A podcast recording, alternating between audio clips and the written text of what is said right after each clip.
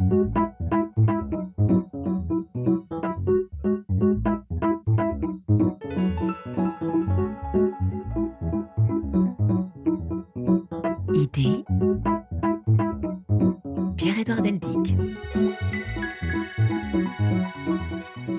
Bonjour, il fut un temps pas si lointain où le genre n'était guère en question, à quelques exceptions près, une femme était une femme et un homme un homme. Il fut un temps pas si lointain où nous apprenions qu'il n'existait pas de race mais une espèce humaine. Il fut un temps enfin où la lutte pour la démocratie, l'égalité, la justice passait par le combat politique au nom de l'universalisme et où la science reposait sur la raison. Or, les temps changent, semble-t-il. Il y a comme un malaise dans le genre, il est en question, le moras est à nouveau brandi, et chez certains, les luttes politiques ne se conçoivent qu'en combattant le privilège blanc, entre guillemets, tout cela au nom du wokisme, un phénomène qui touche l'Occident, les États-Unis et l'Europe essentiellement. Euh, il, il, faut s'y arrêter. La religion woke, tel est le titre du livre de notre invité Jean-François Braunstein. Avec vous, nous allons faire euh, un point. Il est bienvenu. Cette religion woke, selon lui, porte, écrit-il, deux grandes promesses, celle du genre et de la libération définitive du corps, et celle de l'intersectionnalité et de l'agrégation de toutes les identités victimaires. Nous allons voir cela dans ce nouveau numéro du magazine Idée, celui qui interroge ceux qui pensent le monde comme il va, Idée qui n'est pas une émission de débat, mais un rendez-vous qui permet d'approfondir la pensée d'un auteur.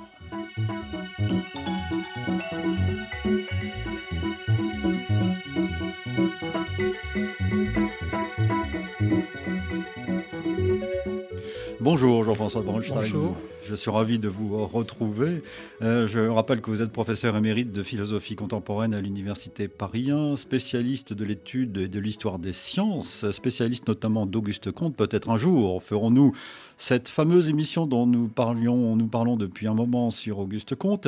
Nous avons déjà conversé ensemble dans cette émission à l'occasion de la publication de votre essai qui s'intitule La philosophie devenue folle. C'était en 2018.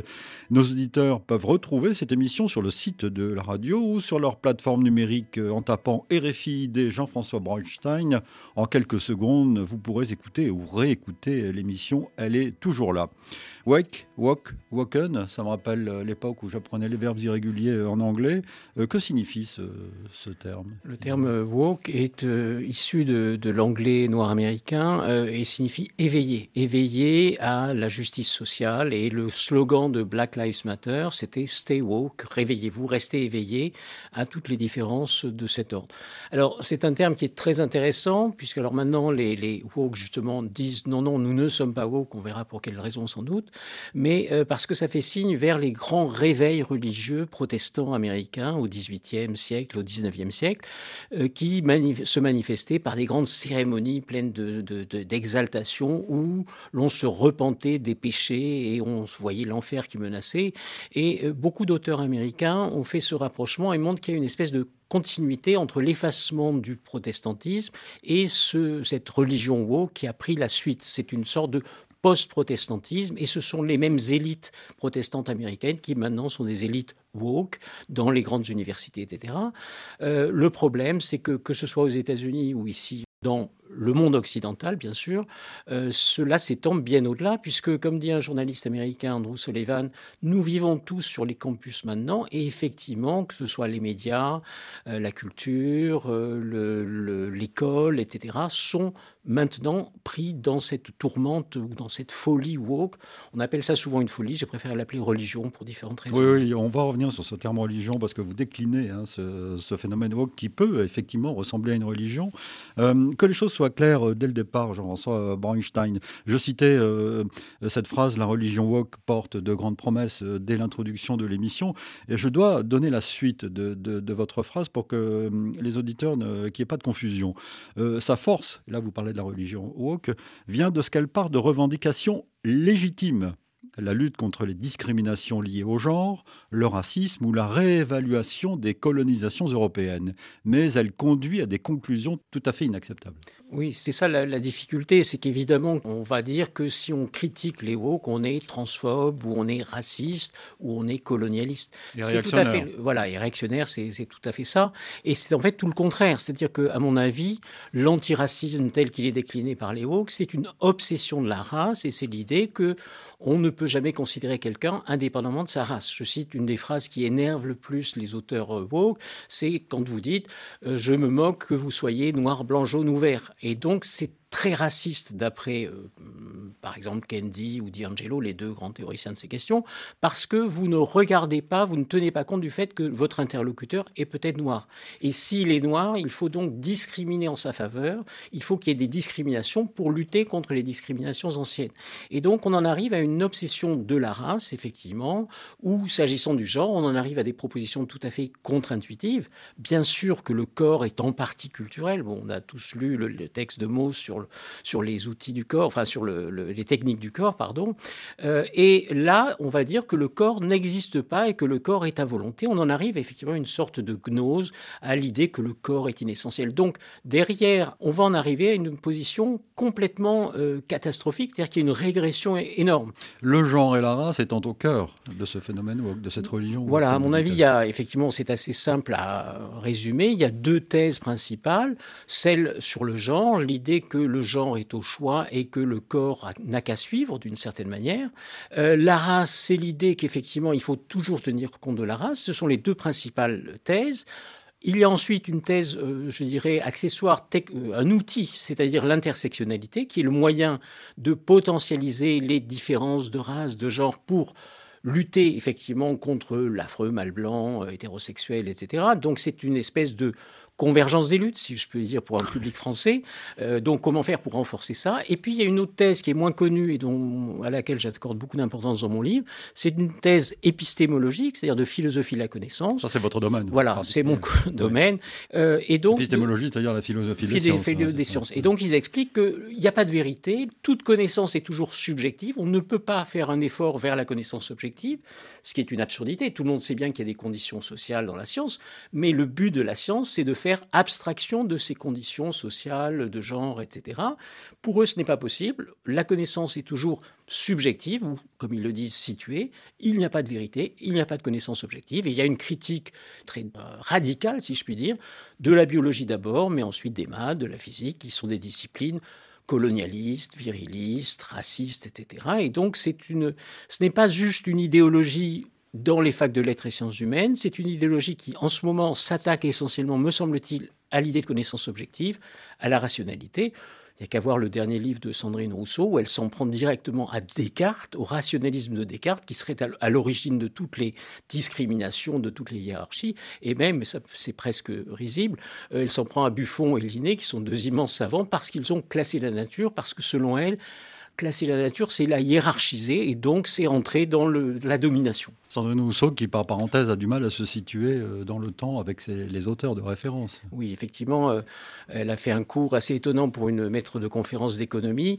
Elle a expliqué que Darwin avait largement influencé l'œuvre de Malthus, d'Adam Smith et de Ricardo, qui ont juste vécu, son, ont vécu 50 ans avant. Donc évidemment, euh, c'est tout à fait le contraire. Darwin est un grand lecteur de Malthus. Malthus ne pouvait pas lire Darwin qui n'était pas encore Jean-François Bronstein, vous rappelez dans, dans ce livre que ce mot woke, je reviens à l'origine, a été emprunté à la culture euh, noire, culture populaire noire. Absolument. Oui, c'est un, c'est un thème qu'on retrouve souvent chez les chanteurs ou chez les militants politiques noirs comme Marcus Garvey ou chez des chanteurs de, rap comme Eric Kabadou, etc. Donc c'est un terme très populaire euh, qui est d'abord euh, accepté par les militants woke. Aujourd'hui, ils prétendent que c'est un terme qui leur a été affublé, si je puis dire, de l'extérieur, qui est un terme péjoratif.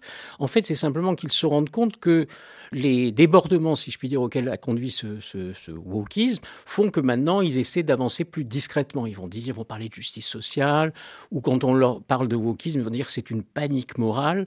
Non, c'est pas une panique morale, c'est juste une critique. Je suis pas paniqué, je n'ai pas peur, je suis en colère d'une certaine manière, mais, mais vraiment, woke, c'est un terme qui, correspond bien à leur idée. C'est-à-dire, il y a vraiment l'idée d'un éveil au sens religieux. Ils voient le monde autrement. Et c'est ça qui est très inquiétant quand on a affaire à des woke, c'est qu'ils ne voient pas le même monde que nous. Ils sont entrés dans une autre réalité parallèle qui est celle de leur religion, ce que j'appelle leur religion. Une religion, Jean-François Brandstein, qui a ses textes sacrés. Absolument. Les, les, grands textes à créer, c'est euh, Judith Butler, par exemple, pour le genre, euh, Ibrahim X. Kendi, Robin DiAngelo, ou tous les théoriciens critiques de la race, Kimberley Crenshaw, etc. Donc il y a des grands textes. Et puis il y a aussi des, des circulaires, si je puis dire, qui sont les textes produits par les universités. C'est ça qui est très problématique, comme ils disent, hein, ils, aiment beaucoup ce terme problématique, euh, c'est que en fait les universités désormais diffusent cette idéologie, notamment parce que dans les universités on a on a laissé tomber les disciplines qui étaient l'organisation habituelle pour entrer dans des études.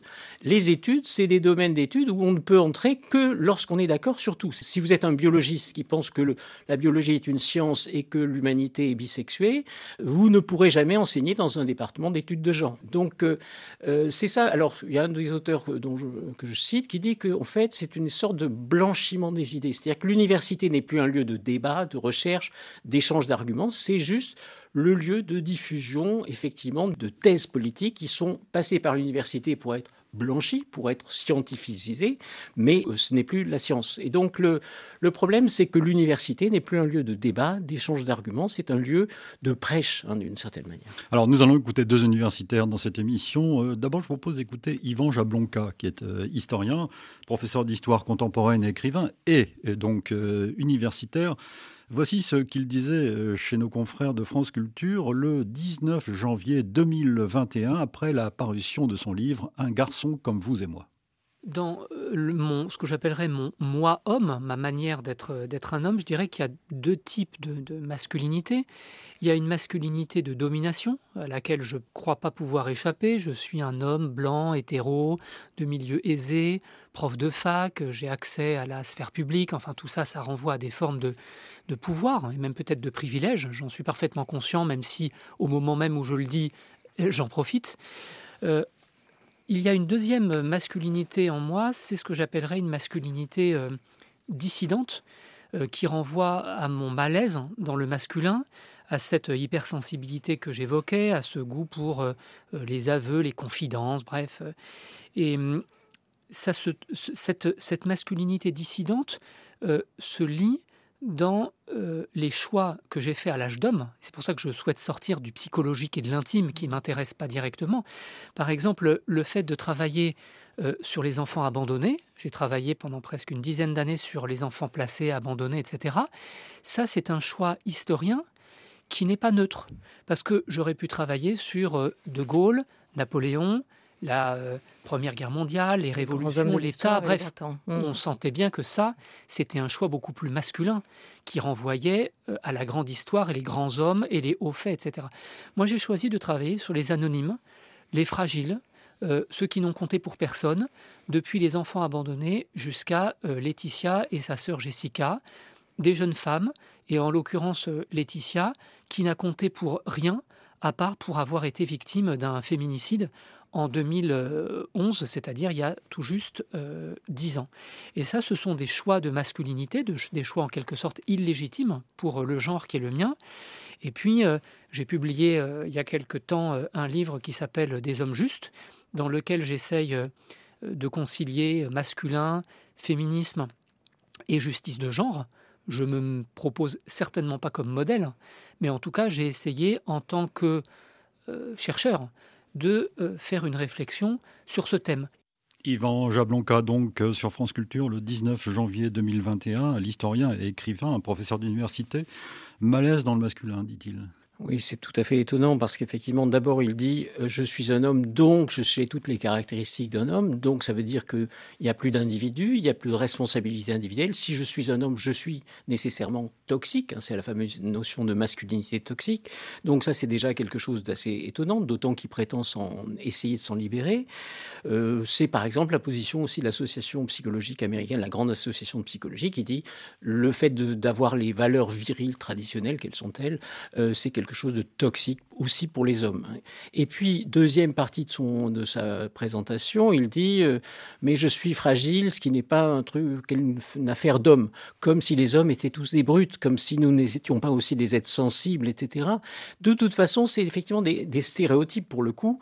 Euh, l'idée que l'homme est viril, dominateur, etc., et que la femme est fragile, sensible, c'est juste des préjugés dont on espérait avoir fini. Ce qui me frappe, c'est peut-être une question de, pudeur ou de, de, génération, je ne sais pas, c'est le moi qui se raconte le moi. Oui, oui, c'est bah, c'est le presque sur le divan du psychanalyste. Voilà, et le moi toujours fragile. Hein. et donc il y a vraiment aussi de ce point de vue-là, c'est un point à mon avis qui explique le succès de tout ça. Vous parlez vous à propos des woks de la religion des fragiles. Voilà, bah, ils se présentent eux-mêmes comme des fragiles et ils pensent, euh, bon, voir le, par exemple là aussi le dernier livre de Sandrine Rousseau qui revient beaucoup sur cette idée de fragilité.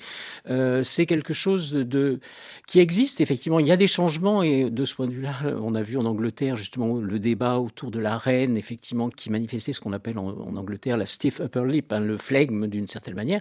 Certes, nous sommes tous plus sensibles qu'avant, mais il ne faut pas non plus fabriquer de la fragilité. Ce que je comprends, c'est simplement on ne peut, on n'est plus maître de ses sentiments, de ses émotions, de ses actions, etc. Ça veut dire que nous sommes, c'est une pensée tribale. Hein, c'est une pensée tribale. Ce que Bret Easton Ellis, le grand écrivain américain, résume ça en disant ils veulent en finir avec l'individu. Je pense qu'il y a une critique sévère de l'idée d'individu autonome, responsable, qui peut être fragile ou pas fragile, qui peut être viril ou pas viril. C'est ça qui, est insupportable pour, euh, pour quelqu'un comme moi. Et qui dit euh, fragile dit que dit euh, micro-agression supposée à répétition, en fait. Alors ça, c'est un avantage exceptionnel, c'est-à-dire que il suffit que quelqu'un se sente agressé pour que vous soyez considéré comme raciste. Donc par exemple, si vous félicitez un élève parce qu'il a fait un bon devoir, et qu'il se trouve être noir et que vous, vous êtes blanc, c'est une agression comme si vous vouliez dire que, étant noir, il ne pouvait pas faire un bon devoir, etc. Euh, ces micro-agressions, c'est la porte ouverte effectivement à l'interdiction de tout, parce qu'on trouve toujours dans un amphithéâtre quelqu'un qui pourrait être choqué par telle ou telle chose. Euh, voir là-dessus le livre de Roth, La Tâche, hein, La où on voit bien qu'il y a des étudiants qui se prétendent euh, choqués par un mot, et donc la, carrière de ce professeur s'effondre complètement parce que deux étudiants ont dit qu'ils étaient choqués, agressés par tel ou tel terme, qui n'avait aucun rapport. Je recommande à nos auditeurs d'aller regarder sur Internet une euh, vidéo qui est assez saisissante. D'une, ça se passe dans une université américaine, Evergreen, où dès la rentrée, les, professeurs sont sommés de, s'expliquer, en quelque sorte, de se situer. Et, de, et là, on a vraiment l'impression quand on les voit, et je n'exagère pas, il faut regarder cette euh, vidéo, on a l'impression d'être devant un tribunal populaire. Oui, c'est une vidéo exceptionnelle hein, qui mérite vraiment d'être regardée par tous les auditeurs, parce qu'on voit à quel point euh, les euh, professeurs sont accusés de tous les péchés, et on leur demande de se confesser de leurs privilèges blancs, masculins, etc. Ce qu'ils font tous. Le pire, c'est que non seulement les étudiants font pression, mais les professeurs se soumettent. il faut qu'ils montent dans le canoë de l'égalité, une espèce de canoë symbolique après avoir fait euh, pénitence de tous leurs péchés.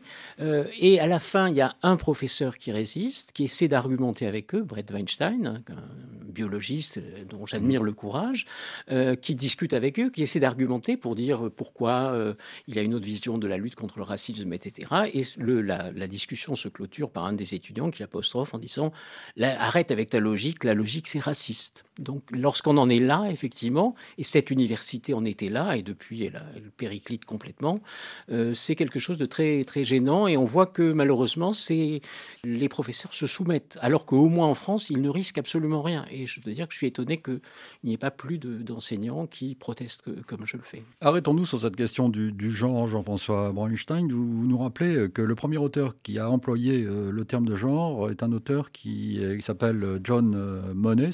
et ce terme date de 1955, donc il est relativement récent. Oui, enfin encore qu'il est assez ancien par rapport à ce qu'on voit en général. On dit souvent que les auteurs dont je woke sont des auteurs influencés par la French Theory, c'est-à-dire des ah auteurs des années 60 et 70. Donc si j'ai insisté sur Monet, c'est qu'en fait ça vient de plus loin. Et il me semble que ça vient, s'agissant de Monet, c'est très clair, ça vient de, du behaviorisme, c'est-à-dire l'idée que la culture compte plus que la nature. Et donc cet auteur prétend que en élevant un enfant en fille, on peut le transformer en fille. C'est un échec catastrophique, c'est une histoire abominable que j'avais raconté plus longuement dans mon précédent livre. Euh, mais effectivement, l'idée, c'est que la biologie est secondaire, les corps sont secondaires, ce qui compte, c'est la culture, et on peut modeler un enfant conformément, effectivement, à ce qu'on souhaite qu'il soit. C'est-à-dire, on l'élève comme une fille, il devient une fille, même s'il est un garçon, etc. Donc ça, c'est, le, disons, le premier auteur de la théorie du genre. Ensuite, il y a eu beaucoup d'autres auteurs qui ont développé ça, notamment Judith Butler, qui a un succès absolument considérable. Euh, mais l'idée de base, c'est quand même celle-ci, c'est-à-dire que euh, on peut choisir effectivement son genre et on peut être tombé, si je puis dire, dans le mauvais corps et donc à ce moment-là, essayer au lieu de changer sa conscience, il va falloir essayer de changer le corps avec tout ce qu'on connaît autour des adolescentes qui, en masse aux États-Unis, trouvent une solution à leur mal-être adolescent qui, est une, qui a toujours existé dans cette histoire de changement de genre. C'est pour cela que dans certains formulaires, il faut parler de sexe assigné à la naissance. Ah, maintenant, aux États-Unis, c'est la formule quasiment toujours adoptée sexe assigné à la naissance, mâle à la naissance, assigné mâle à la naissance, assigné femelle à la naissance, comme si les obstétriciens, les, les mères, les infirmières ne voyez pas euh, dans l'immense, la quasi-unanimité des cas qu'il y a un garçon ou une fille. J'ai demandé par curiosité à un ami obstétricien qui fait en fin de carrière, je lui ai dit Est-ce que tu as vu souvent des enfants à la naissance dont le sexe n'était pas évident? Il m'a dit Non, jamais. Jean-François Bonstein, je vous propose d'écouter maintenant euh, le spécialiste de la question euh, du genre en France, euh, Éric Fassin. Il est sociologue et spécialiste des États-Unis. C'est sans doute par les États-Unis qu'il s'est intéressé au genre. Il étudie donc le genre et l'impact politique de la question du genre aux États-Unis. Je vous propose d'écouter cette fois un extrait d'un entretien avec lui sur le site Politica en 2000. 2021 à propos de l'importance de la question trans dans la vie politique outre-Atlantique. De manière tout à fait frappante, la condition politique des personnes transgenres est devenue un enjeu. Par exemple, Donald Trump a choisi, lorsqu'il a pour la première fois repris la parole euh, depuis l'intronisation de son successeur, de faire référence à cette question transgenre pour euh, s'inquiéter que l'égalité des droits, eh bien, ça conduise à la fin du sport féminin.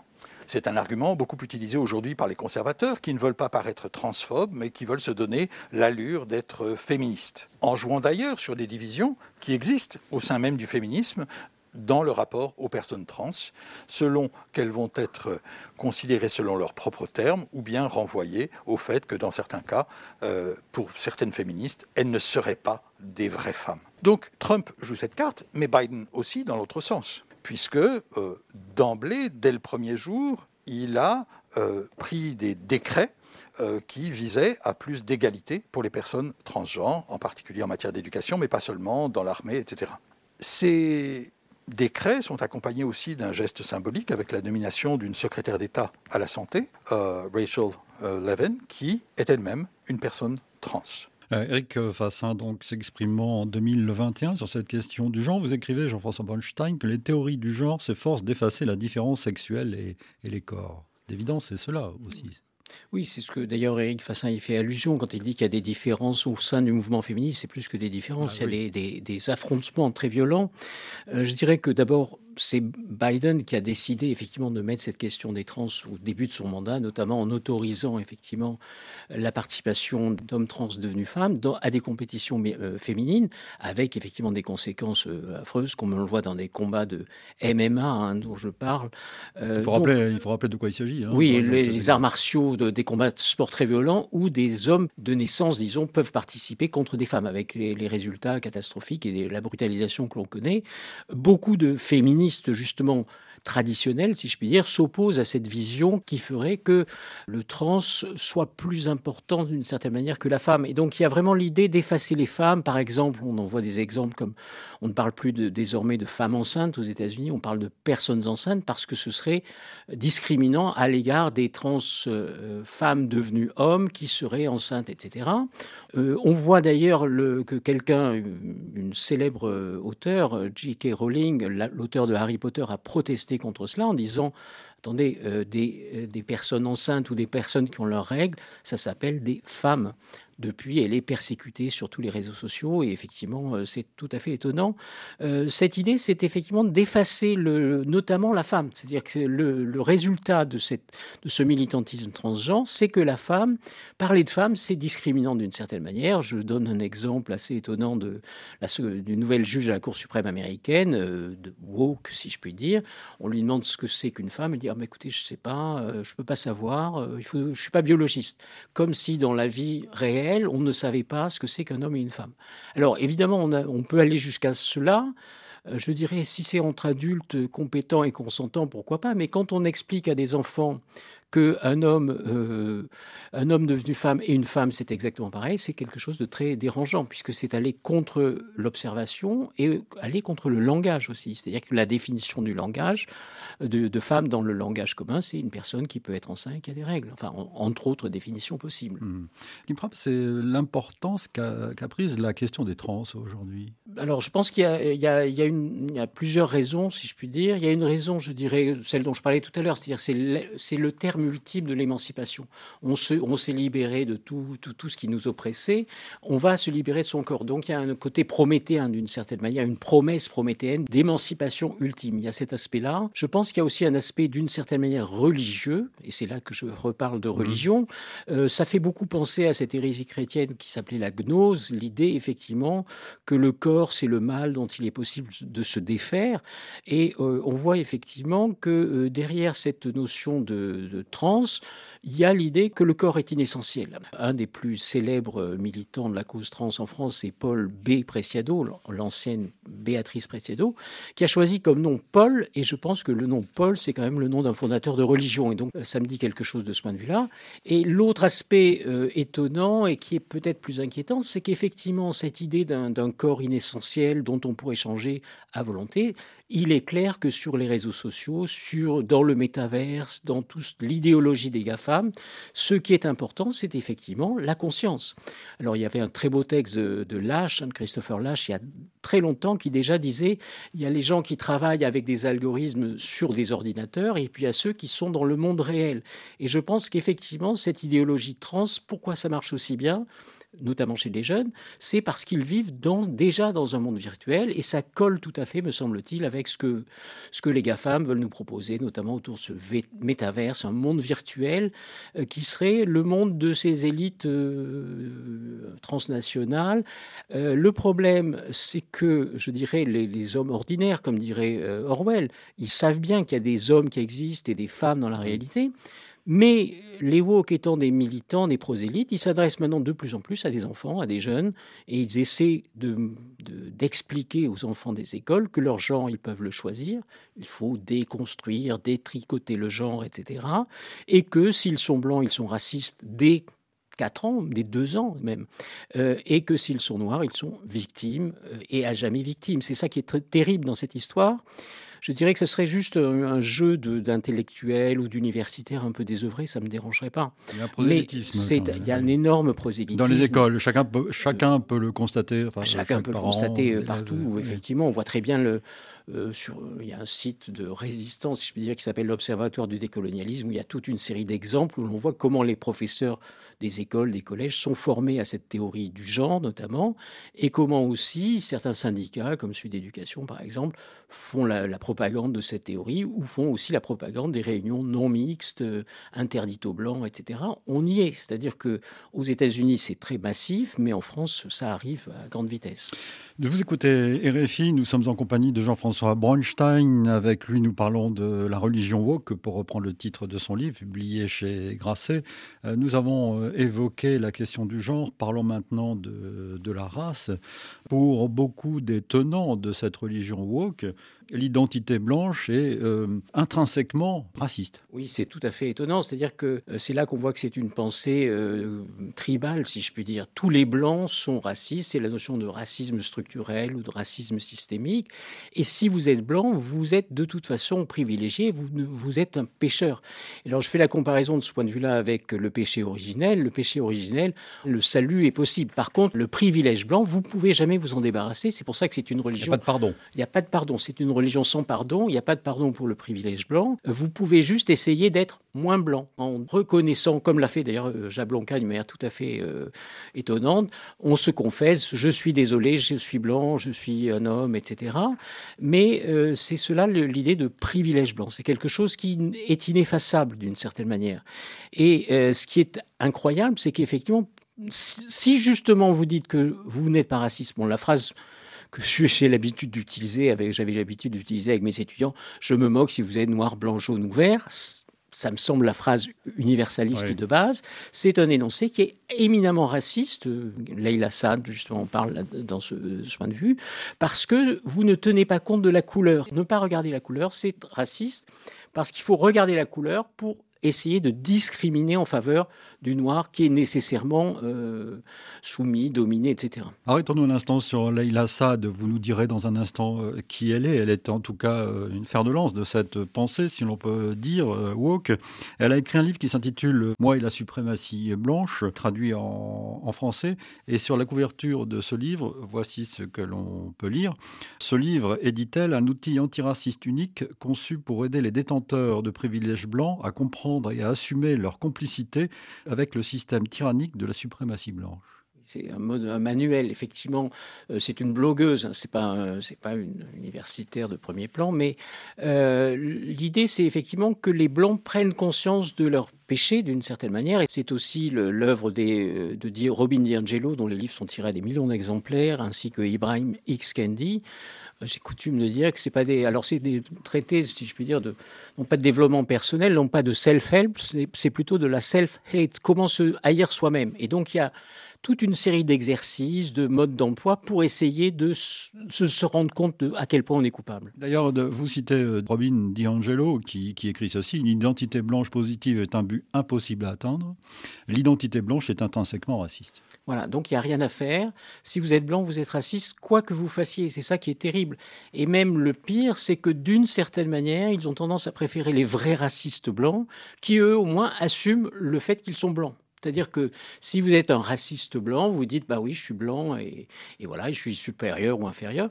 Euh, si vous dites je ne m'intéresse pas à ma couleur, c'est pas ça qui m'intéresse. Ce qui m'intéresse, c'est les compétences, c'est l'humanité, c'est la personnalité. Vous êtes un raciste parce que il faudrait toujours discriminer à l'envers. Et donc l'avenir de la lutte contre les discriminations, c'est d'autres discriminations. Euh, c'est tout à fait catastrophique et je suis un peu déçu que, par exemple, euh, notre ministre de l'Éducation nationale parle de racisme structurel. Ça veut dire que ça ne dépend pas de nous. Il faut apprendre à ne pas être raciste. Il y a des blancs euh, racistes, bien sûr. Il y en a des blancs qui ne sont pas racistes, et inversement. Et l'idée de, de, base de tous ces auteurs, c'est que vous êtes enfermé dans votre identité de naissance. Ce sont des auteurs identitaires à un point incroyable et catastrophique pour le, pour les vrais antiracistes. On va revenir sur cette question de l'individu, euh, Jean-François Bronstein. Euh, mais retrouvons euh, Éric Fassin une dernière fois, cette fois dans un podcast qui s'appelle Kif Taras, proposé par Rokaya Diallo et Grace Lee. Je vous propose d'écouter un de ces podcasts qui avait pour thème Check tes privilèges blancs.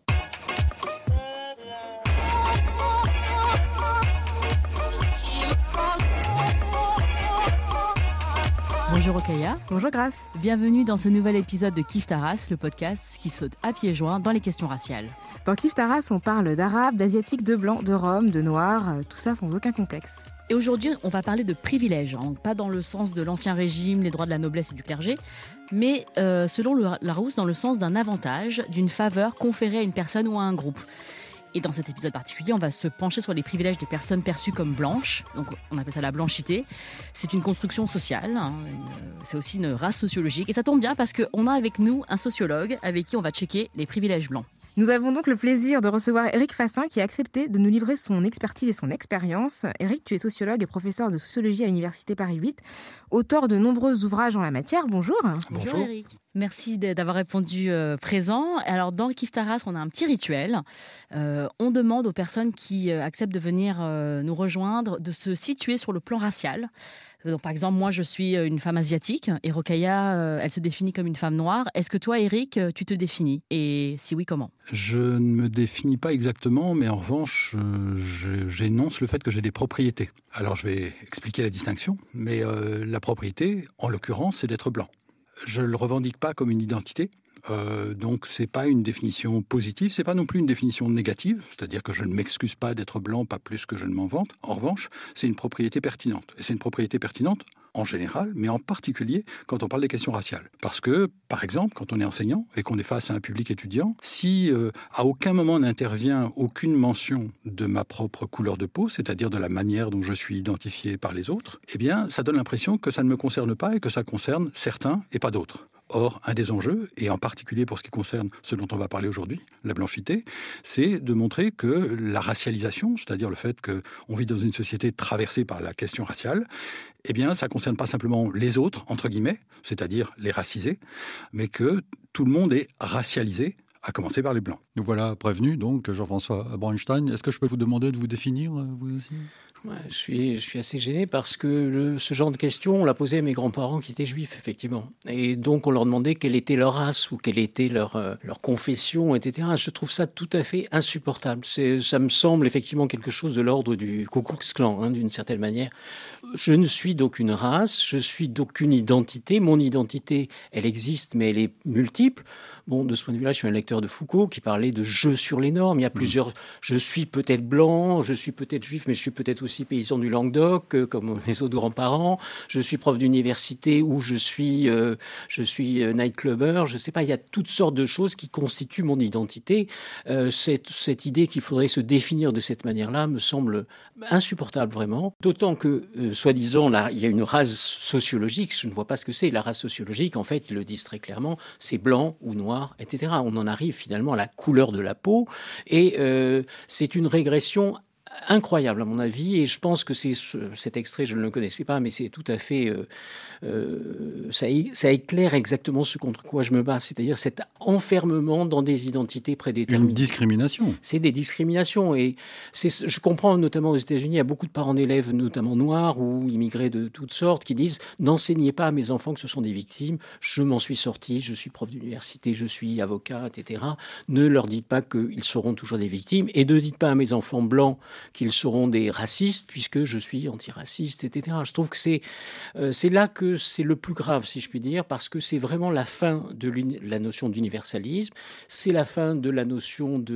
d'être aveugle à la couleur. Oui, effectivement, c'est moi je traite mes étudiants de la même manière, quelle que soit leur couleur. Je m'en moque complètement. Et ça pose une question, enfin entre autres une question philosophique que vous soulevez, Jean-François Bornstein, dans votre livre, c'est que hum, c'est la négation de l'individu cette façon de faire. Oui, c'est ce qui est très. C'est-à-dire que l'individu n'existe pas, il est dans une dans une communauté. On est toujours membre d'une communauté. Hein. C'est vraiment une pensée tribale, c'est-à-dire il y a l'idée, il y a les blancs, il y a les noirs, il y a les jaunes, il y a les trans, il y a les euh, les asiates, etc. Les latinos, les latines X pour désigner ceux qui sont latinos et de tel ou tel genre. Euh, donc c'est c'est une pensée tribale. Euh, c'est très étonnant parce qu'effectivement, je me suis rendu compte que au fond, toutes les valeurs principales des Lumières étaient critiquées l'une après l'autre par ces auteurs. Euh, l'idée effectivement d'individus, euh, l'idée d'universel, l'homme n'est ni noir, ni blanc, ni jaune, l'homme existe, et il critique ça d'une manière très radicale, et l'idée de rationalisme. Et ce qui est très étrange, je cite quelques auteurs contre-révolutionnaires, bon, Bonal, Demestre, etc., qui disent exactement la même chose qu'eux. Alors ils, sont, ils ne, le savent pas sans doute, mais ils disent l'homme abstrait n'existe pas, il n'y a que des noirs, des blancs, etc. Euh, il n'y a pas d'individus, il n'y a que des nous. On ne pense que sous la forme du nous, comme disait Bonal, et il n'y a pas de rationalisme. Le rationalisme est la source de la, discrimination, c'est ce que dit Sandrine Rousseau à propos de Descartes, par exemple, ou Voltaire. C'est curieux cette similitude, effectivement. Ah oui, oui, c'est très, très étrange. J'ai pas eu beaucoup de mal. Je me suis dit c'est exactement la même chose, et tout de suite j'ai trouvé les phrases les plus emblématiques de ces penseurs contre-révolutionnaires.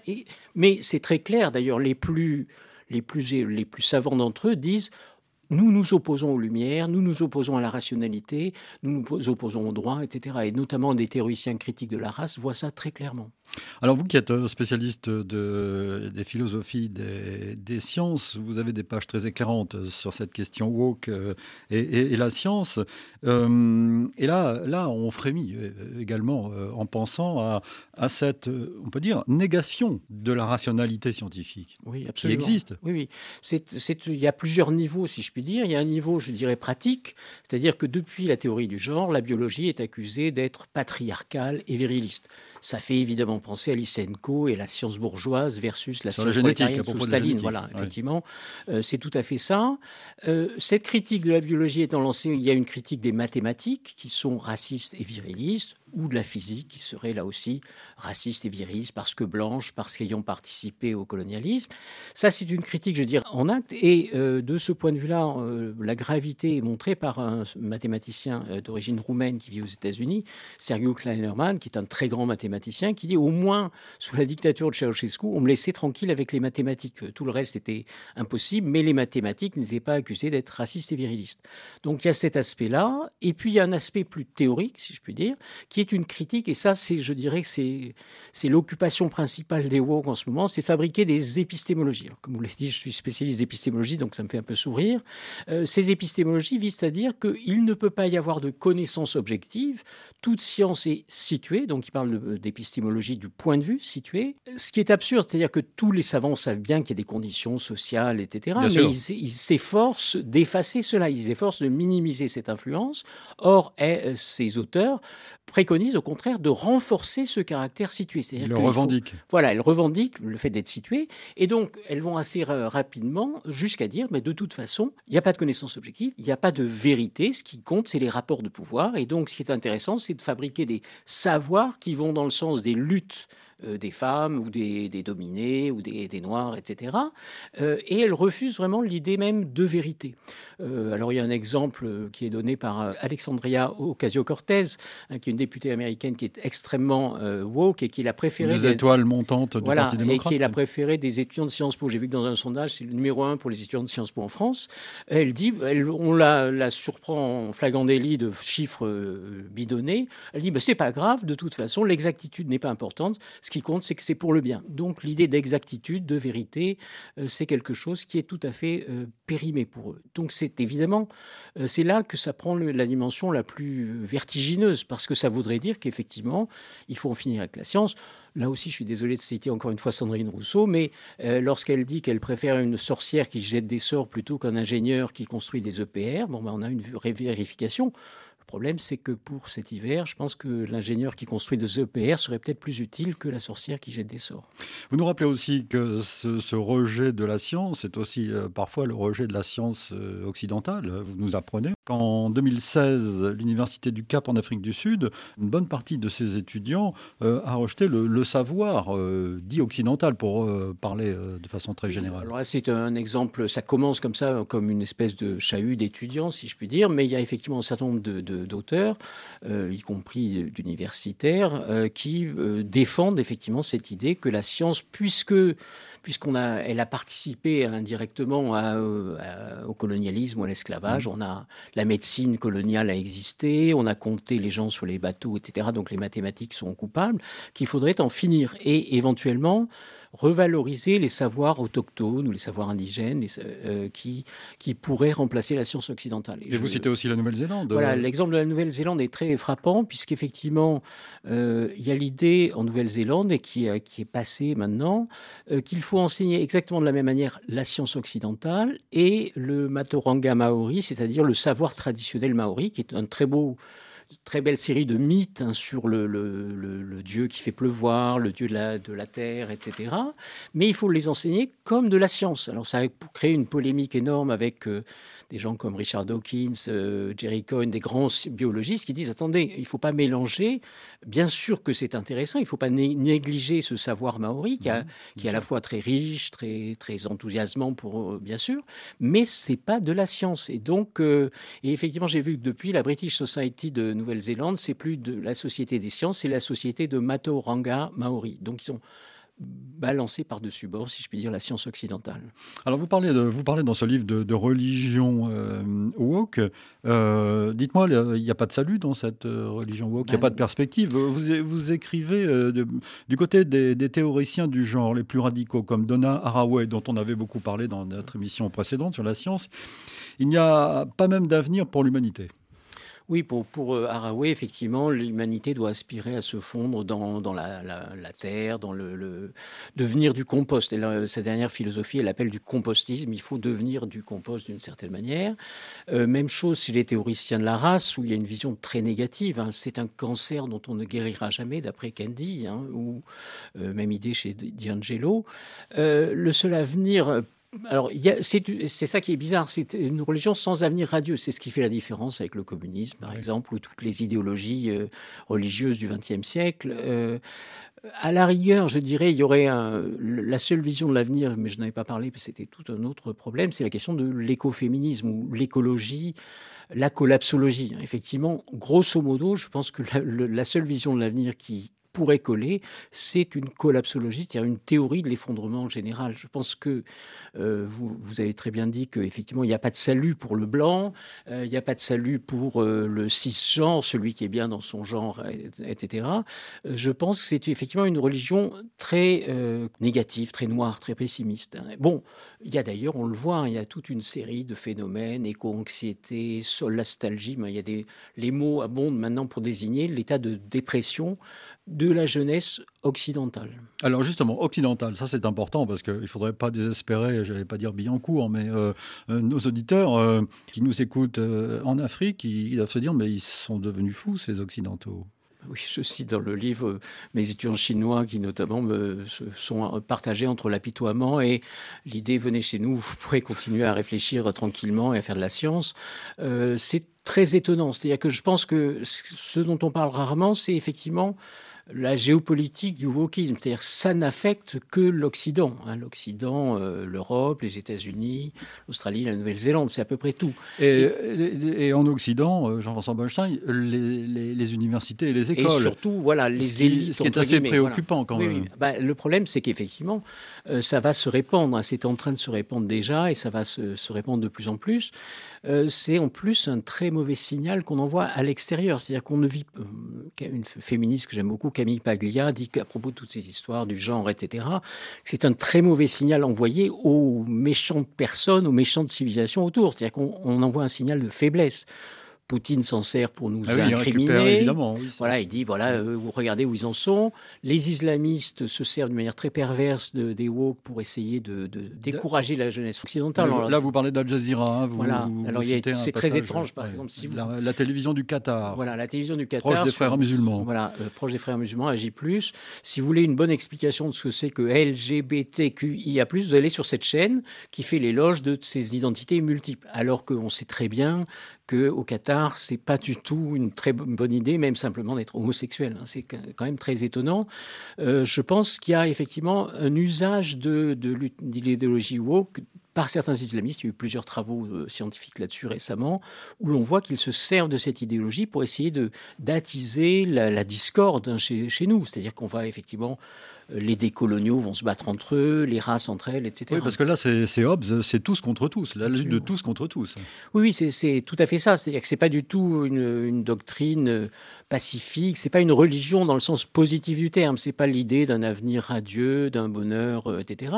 C'est une religion de, de euh, de l'autoflagellation, de la persécution, de aussi de de l'iconoclasme. Effectivement, c'est une religion très, très négative. Hein. Euh, en ce sens, la seule discussion qu'on peut avoir sur le terme de religion, c'est que c'est une religion sous sa pire forme. Hein. C'est sa forme la plus sectaire. En même temps, je dirais que c'est ça qu'il faut prendre conscience, c'est que c'est compliqué. Et c'est pour ça que je cite au début un livre fameux de sociologie, de psychologie sociale qui s'appelle Quand la prophétie échoue, qui raconte comment euh, des sociologues avaient infiltré une secte qui annonçait que le monde allait se terminer le 25 décembre. Ils y vont. Évidemment, le monde ne s'est pas terminé, ça n'a rien changé. Ils ont continué à croire, ils ont dit bah, c'est grâce à nos prières que le monde n'a pas été euh, submergé. Et c'est ça la mauvaise nouvelle, à mon avis, c'est que je pense qu'il n'est pas possible de les convaincre. Hein. Je pense qu'il n'est pas possible de les convaincre. C'est pour ça que je m'adresse plutôt à l'homme ordinaire, aux politiques, etc. Je pense que je ne convaincrai plus mes collègues universitaires. En tout cas, merci Jean-François Bonstein. Il faut lire votre livre qui s'intitule La religion woke. Il est publié chez Grasset. J'ai beaucoup aimé votre travail, comme le travail euh, précédent euh, euh, au sujet duquel vous étiez venu dans cette émission. Idée réalisée évidemment par Vanessa Rovensky. Vous pouvez bien sûr retrouver cette émission sur le site de la radio et votre plateforme numérique préférée. Nous vous donnons rendez-vous samedi prochain pour une semaine d'actualité et dimanche pour de nouvelles idées. Dans un instant, toute l'actualité du monde sur RFI.